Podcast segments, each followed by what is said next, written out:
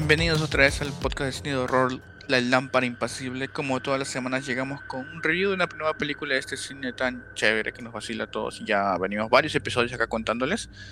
Eh, esperemos todos estén bien, estén escuchándonos ya sea de día, de noche, de madrugada, en la tardecita. Esperemos estén ahí tranquilos, esperando así, trabajando, lo que sea, o estudiando, o relajándose. Y acá estamos nosotros para contarles algo sobre una nueva película del cine de horror. En esta ocasión nos está acompañando Carlos, ha vuelto otra vez para otra película. Ajá, y creo que no había comentado uno de este género, ¿no? Si no me equivoco. Hasta ahora todavía no. Dentro de todas las que no he tocado, no había llegado a un- una de las películas que nos va a tocar ahora. Pero antes de empezar, no se olviden de también de seguirnos en todas nuestras redes sociales, tanto como en Facebook, Instagram, YouTube, Spotify, Evox, Google Podcasts, todas las cosas que digan un podcast ahí nos pueden encontrar como la lámpara impasible o arroba lámpara.impasible, donde pueden seguirnos, compartir, poner like, darle la campanita para que estén atentos a cualquier video que sacamos o contenido nuevo que esté ahí. Igual denle like a todas las fotos de Instagram porque nos ayuda mucho eso a sentirnos bien. Así que ya saben. Eh, bueno, como ahora estoy siguiendo con el tema, como dijo Carlos, es la primera vez que va a tocar un tema porque ya estaba en películas anteriores de exorcismos, de, de espíritus chocarreros, como fue el último que estuvo, que fue The Medium. En esta ocasión viene este a hablar acerca de un género muy conocido muy popular en, en este cine de terror, muy entretenido también, el cual es el slasher.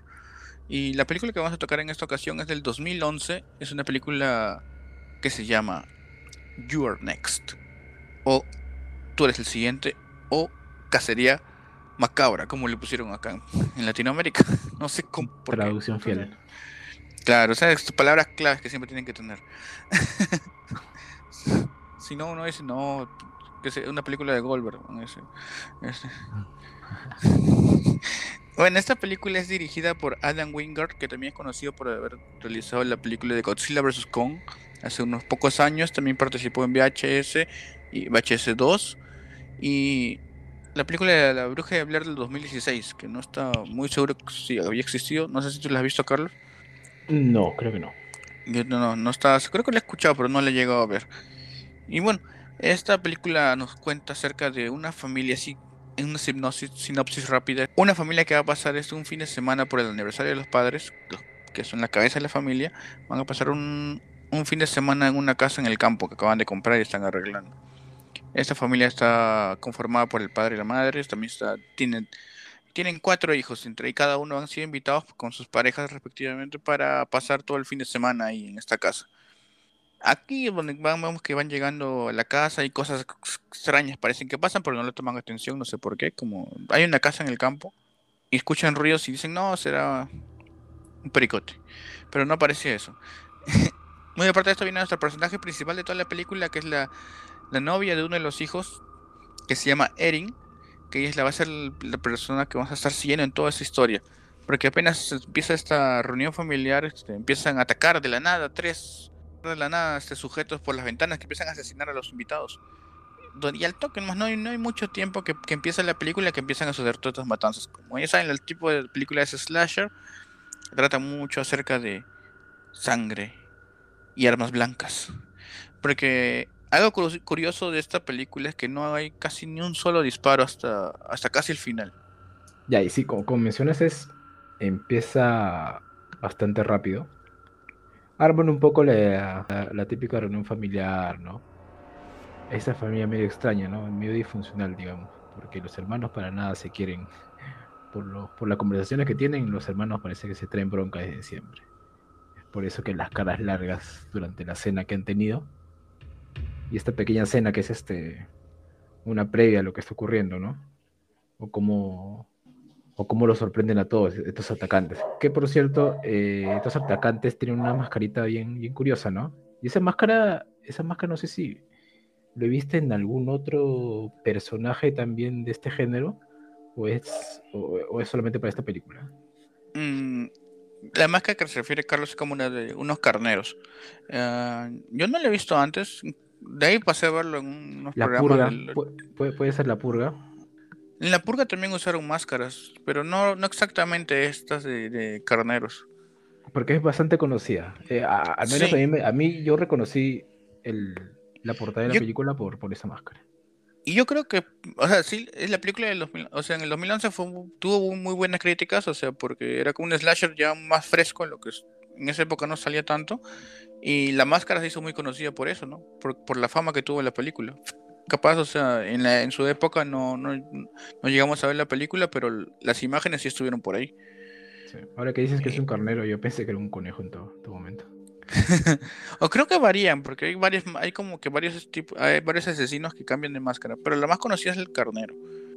Sí, es, es muy particular, o sea, muy característica, característica de esta película, esa máscara. Es como, digamos, la máscara de Jason para esa franquicia. Para reconocer esta película es la, la máscara del, carnero. Y bueno, como dice Carlos, justo en esta escena empezó todo el caos, ¿no? Empezaron a... De la nada empezaron con flechas a disparar desde afuera, ¿no? Matando uno que otro invitado, ¿no? Más que nada primero al novio de la hija, y de ahí como que todos entraron en pánico y trataron de cuidarse y, y ver este cómo es que posible salvarse y por qué los están atacando, ¿no? Como es una casa alejada en el campo no- y no trataron de llamar también a la policía, como que les habían bloqueado la señal, ¿no? Eso me pareció también un poco curioso y, y gracioso, porque no sé si es fácil Lo, de lo conseguir eso. lo gracioso que me pareció al principio es que todos están contando, ¿no? Este, que se dedican, ¿no? Y, y el, el que, el que muere es el pobre freel- freelancer, que lo agarran de, de encuentro. Claro. Eh, eh, tiene partes que... O sea, es una película terror, más que horror, porque es un, un, daño físico que reciben todos, un temor físico. Y tiene sus partes graciosas como cualquier película de slasher, ¿no? Que siempre es... Algunas partes por más terroríficas que te parezcan como, digamos, en este caso de que uno se paró de la nada y le cayó un flechazo, como que te agarra de sorpresa y después te ríes un poco, ¿no? Porque dices qué pasó porque a él. pero de ahí va avanzando la película y como que hay cierta manera, hay un porqué de, pues, de todo esto, ¿no? O sea, no es, no es un ataque al azar, porque vamos dándonos cuenta que algunos tratan de escapar también de la casa, pero como que ya estaba todo preparado, como si ya los conocieran. Inclusive ya estaban dentro de la casa, como dice, esperándolos luego antes, esperándolos por días. O sea, como que ya era un ataque coordinado o ya es preparado.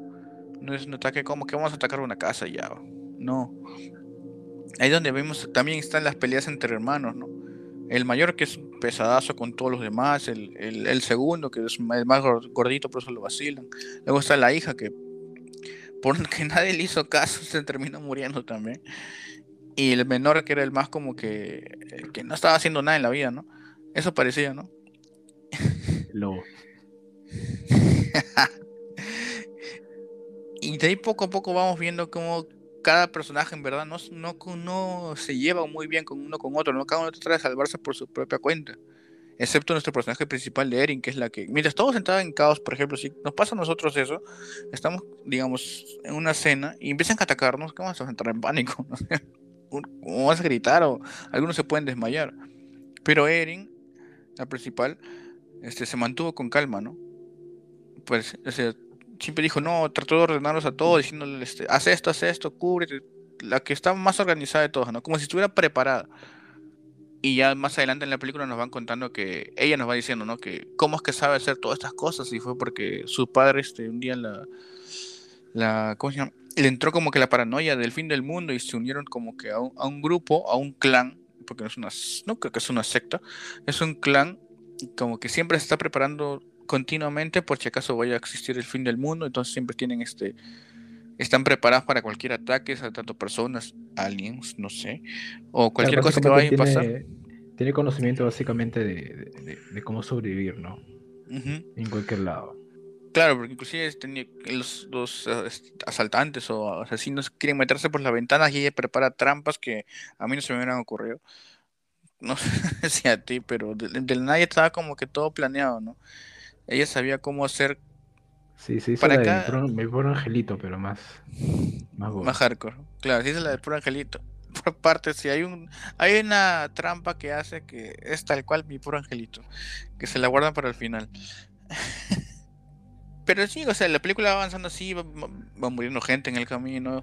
O sea, mientras tanto Erin trata de contraatacar hasta que van descubriendo más o menos por qué era que estaba sucediendo eso. No, ya que el padre creo que ya se había jubilado y tenía como que una herencia, y como eran cuatro hijos, o sea, estaban diciendo, ¿a quién le puede ir todo esto?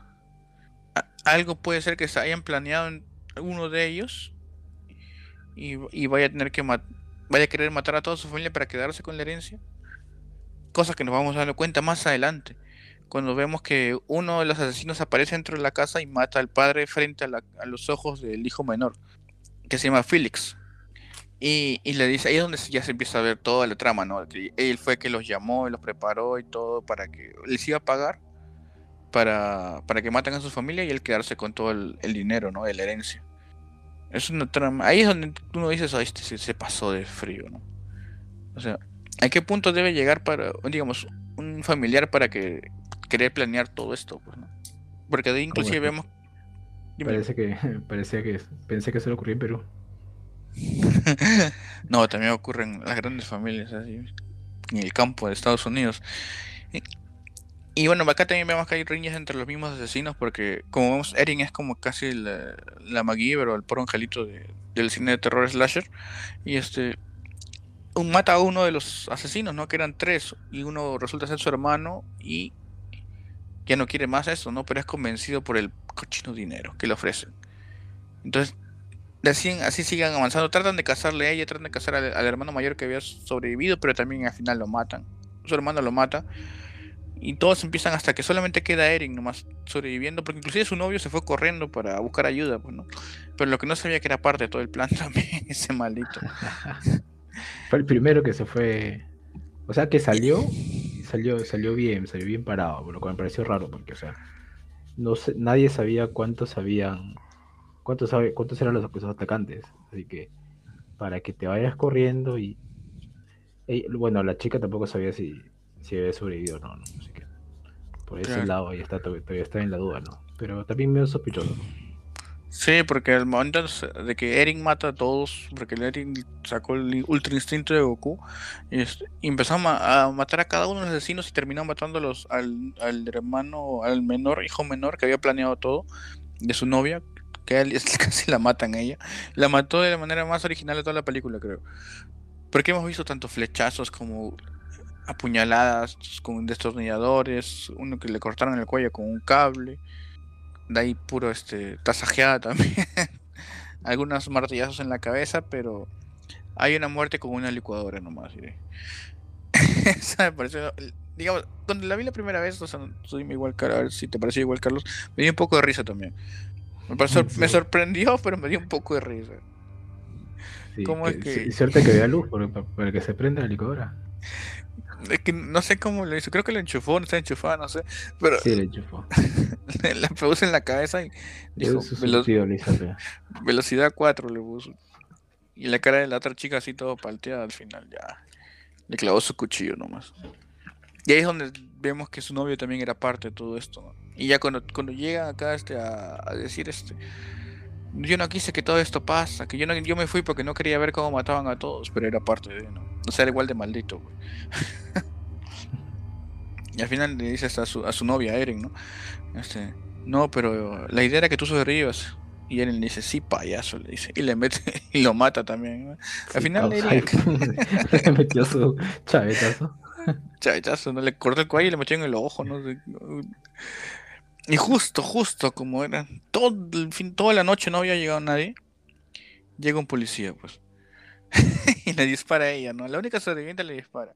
Luego, luego de toda la confesión, y como ella mató al, otro, al último sobreviviente, ya no queda nadie que corrobore eso, ¿no? la cosa es que la policía va a entrar, ¿no? Si la, primero llama refuerzos y luego le, va a entrar y, es donde le cae la, la trampa más graciosa de toda la película. o la más curiosa, ¿no? Digamos que tiene que haber un mazo, una pita y el por angelito, como decimos. y acaba con el título así You Are Next, así todo, como si fuera un chorro de sangre, así. Fue entretenida la película, así, o sea, no es algo que te haga pensar, digamos, ¿no? Tres días después, no, ¿qué pasó acá? ¿Qué va a ser? Claro, no hay mucha... A ver, poniéndolo así en plano, no hay, no hay mucho diálogo.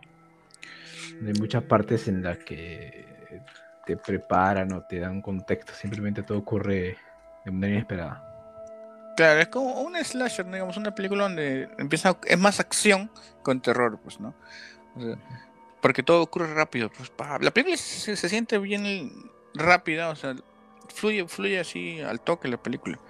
Cuando el, la que la volví a ver para, para grabar, este, me pareció rápido, rápido, nomás como si me entretuviera, ¿no? Y pasaba una cosa y luego venía otra y otra y otra.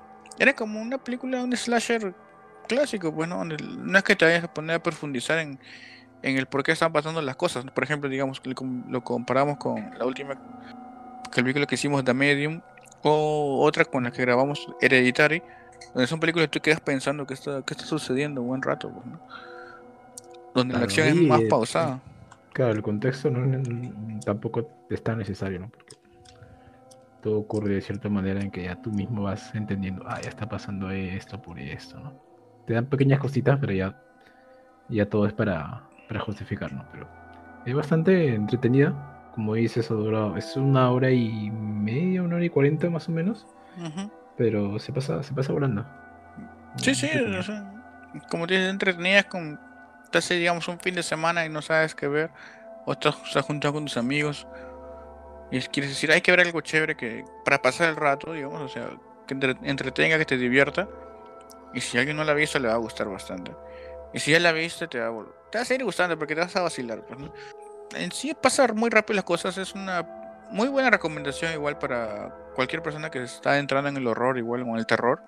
Que es muy difícil que, digamos, que no te puede gustar por, digamos, de repente por porque es todo muy, digamos, de cierta manera muy simple. O sea, no es como otras películas que te ponen un trasfondo de del pensamiento del personaje, de por qué está haciendo esto, de, de qué va a suceder en el futuro, ¿no? Aunque acá te lo dejan también más o menos así como que qué sucederá, no se sabe. Y nunca se sabrá años de la película, no, no hay segunda parte. Eh, pero sí entretiene, cumple con entretener. Y bueno, de todas las escenas que han habido en esta película, que alguna te ha parecido la más graciosa que la otra? Sin contar la, la escena que más te ha gustado, claro. Yo diría la de cuando ingresa uno de los asesinos, ingresa por la ventana y pisa palito ahí. Ah, sí, también me sorprendí. Oh, pero sí, y hablando de esa parte de donde dice que pisa el palito, los efectos especiales que tal han estado, ¿qué te parecieron? Bueno, este, más enfoca en la parte, de, lo que es sangre, ¿no? No he visto muchos efectos en No, claro, o sea, me, o sea, me refiero a eso. Ah, ya, los, al maquillaje, ¿no? Ah, ya, maquillaje, todo. Sí, sí, ha estado, bien. o sea, no es, no es un wow, ¿no? Porque tampoco es para.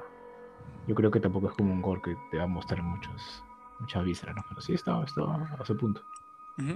Claro, como tú dices, o sea, no era, no han explotado cabezas ni nada de eso. ¿no? habido cuchilladas, han habido cortes, pero todos se veían crudos, digamos. Todo dentro, sí, todo dentro de sus límites, sí, está bueno. Se veían reales sin exagerar. Eso es lo que te mantenía entretenido. Pues no te y no te hacía ir, no te hacía volar tanto, digamos, en, en fantasía o ficción, porque no eran cosas muy exageradas. Pero ahora viene la pregunta, ¿tú qué hubieras hecho si hubieras estado ahí? Yo qué hubiera hecho, bueno. Hubiera sobrevivido, ¿no? Eh, probablemente. Probablemente, pero yo al menos me encuentro desconfiado, así que hubiera hecho lo de la chica de repente. Ponerse el palito todo, palito con clavos. Muy originales. sí, hay partes en que dices, no, oye, pero son tres, bueno, ni siquiera sé si son tres y tenemos a dos patas que, bueno, el machibolo que con su flequita que no, no hacía nada. Y tienes a otro. Claro, estaban, estaban ahí de espectadores nada más, no, querían hacer nada. Pero es que también no se llevaban bien todos, pues eso fue el problema también. Si se hubieran llevado bien, o sea, si, al menos los hermanos, para empezar no se hubieran peleado, no hubieran matado a nadie, pero se hubieran comunicado mejor, pues para sobrevivir. Sí, al menos al principio ya murieron ya los, más gritones, ¿no? Sí.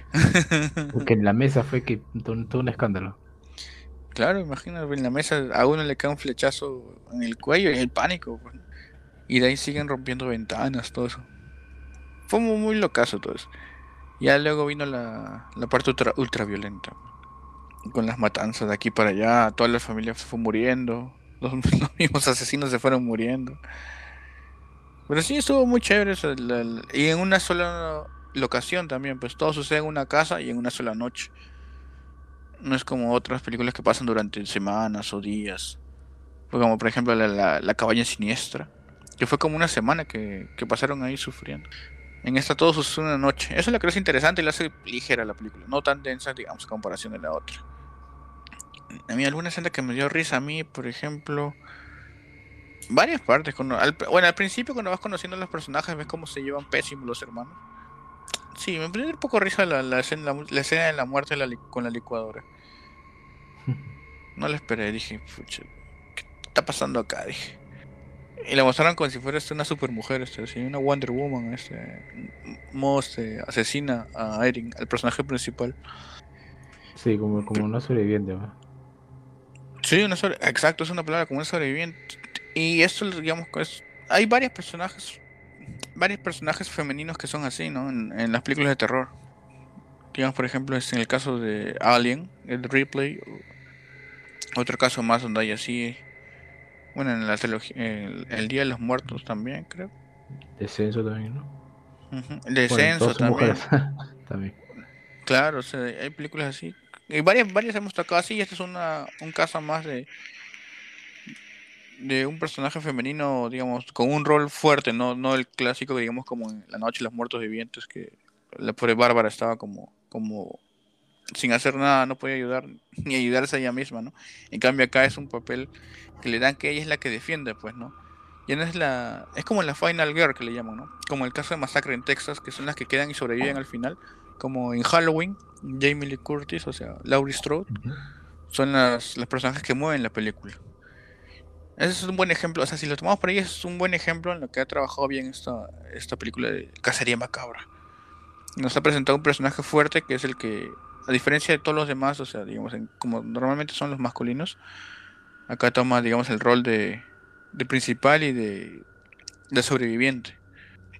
Así Aunque que, al final no se, no se sabe, no sale, ¿no? Si es que realmente sobrevive o no, ¿no? Porque tiene un dis- disparo en el hombro, creo. eh, lo que yo creo, Y al es que final se- queda tirado ahí en el piso.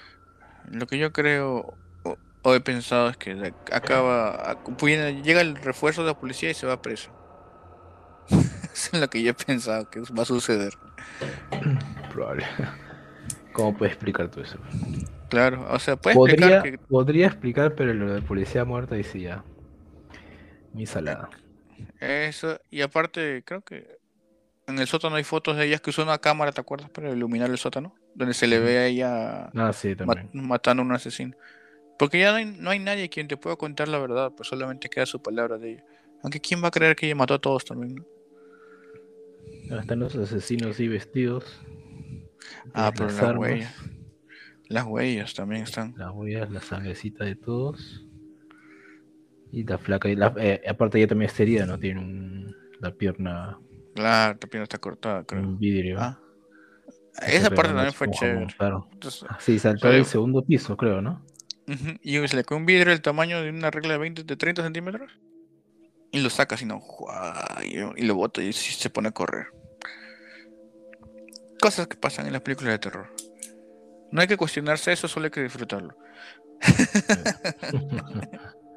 Y bueno, Carlos, ¿a ti qué escena, ahora sí, qué escena te gustó más de toda la película?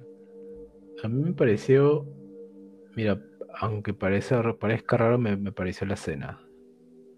Ah, al inicio. Porque al menos me decía al inicio, porque un poco conociendo, co- como conociendo los personajes, ¿no? Su- la introducción de ellos, ¿no? ¿Quién, quién es quién? Ya sabiendo que es una película de Lasher, o sea, ah, ya, este de acá puede sobrevivir, este de acá muere primero. Y es, es por eso que esa parte me pareció bastante, bastante curiosa. Ah, ah, claro, te dio más a, es- a especular más qué puede pasar. Pues. Claro.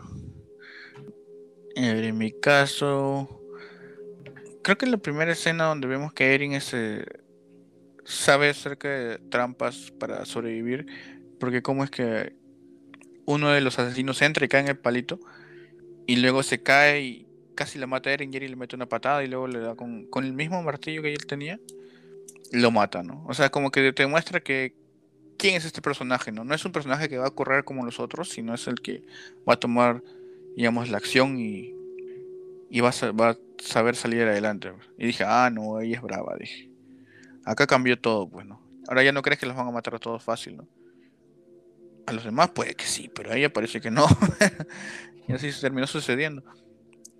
¿Y qué calificas? Claro, todos los demás mataron, así hasta, hasta los, digamos, los hermanos, el hermano mayor también, este, que estaba medio herido, pero que era un, loco también, pesado. Terminaron matándolo por eso. Pero bueno, ¿a ti qué, qué, calificación le das a esta película y se la recomiendas al público de Perú y el mundo? No, yo le pongo sus cuatro puntitos bien ganados porque no soy de este género, no, no, no consumo mucho y, al ver esta de acá me, me pareció bastante bastante entretenida, por eso yo le doy sus cuatro puntitos. Ah, claro, sí. De hecho que sí. Es como tú dices, es una de estas películas que tú puedes ver tranquilo ahí con tus patas, es aburrido, puedes verla ahí. O sea, no, no, eh, no te va a aburrir para nada. Eso es cierto.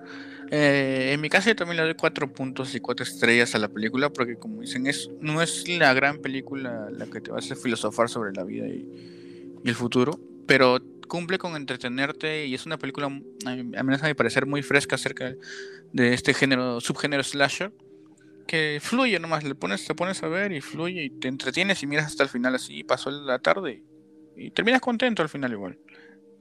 Contento porque ganó el bien y porque te divertiste viendo esto. Así que también yo se le recomiendo a todas las personas, a todas en general, o sea, si, están en una tarde aburrida, todos quieren ver algo, si ponen esta película, You Are Next o Cacería Macabra, buscan, y la ponen ahí y se van a entretener, se van a llevar una buena sorpresa si no la han visto. Y, si, y también es recomendada para cualquier persona que no está acostumbrada a ver este tipo de películas de terror horror, es una película que te va, te va a vacilar, o sea, como, como le acabo de decir hace unos momentos, o sea, no se cuestionen las cosas, solo dejen que pasan y disfrútenlas. Porque si no, no llegan a vivir la película y Ah, claro. está preguntando, oye, ¿por qué dice esto? Esto de acá no tiene lógica, no. Ahí está para verlo y disfrutarlo, nada más. Claro, pero no podemos cambiar la historia, ya está ahí. O sea, solamente tenemos que disfrutarla y, y ver la película de acuerdo como es la realidad dentro de esta historia, de esta ficción, y, no decir, este, ay, no, yo hubiera hecho otra cosa. Porque es mentira, porque si hubiera estado ahí, estuviera gritando nomás. Así que no, se cuestionen las cosas que suceden ahí en la película. y bueno, eso ha sido todo por ahora con esta película. Digamos, un episodio un poco más corto porque es una película que no tiene mucha mucha cosa profunda, pero es entretenida. Con esta película de You Are Next. Esperemos les haya gustado. Si la han visto antes, quieran verla de nuevo. Eh, ya saben, es, muy entretenida. No van a, no es, no es, no van a perder el tiempo. Y si no la han visto, es su momento. Esperemos les haya gustado este review. No se olviden de seguirnos en todas nuestras redes sociales, tanto en Instagram, Facebook, Spotify, YouTube, Evox y todos los demás con que terminen en podcast, como Apple Podcast, Google Podcast, como La Lámpara Impasible o arroba lámpara.impasible, donde vamos a seguir subiendo más contenido interesante de películas de terror y horror y van a venir nuevas sorpresas. Así que esperen nomás con paciencia. Denle compartir, denle like la campanita también para estar más informados o atentos a los siguientes videos que vayamos a subir o audios. Y no se olviden de compartirnos, que eso nos ayuda mucho este, y se les agradece por eso, ya sea que nos estén acompañando a estas horas de la noche, madrugada, día. ¿Tú, Carlos, algunas palabras antes de despedirnos con el público? Eh, eh, gracias por, por, apoyar, por seguirnos y sigan ahí comentando que aquí, aquí todo se lee. Es cierto. Se vienen nuevas sorpresas, cualquier comentario o sugerencia que tengan pueden escribir en los comentarios o en, en las páginas de Facebook o Instagram. Eso ha sido todo ahora por la lámpara impasible. Así que nos vemos en un siguiente episodio y hasta la vista.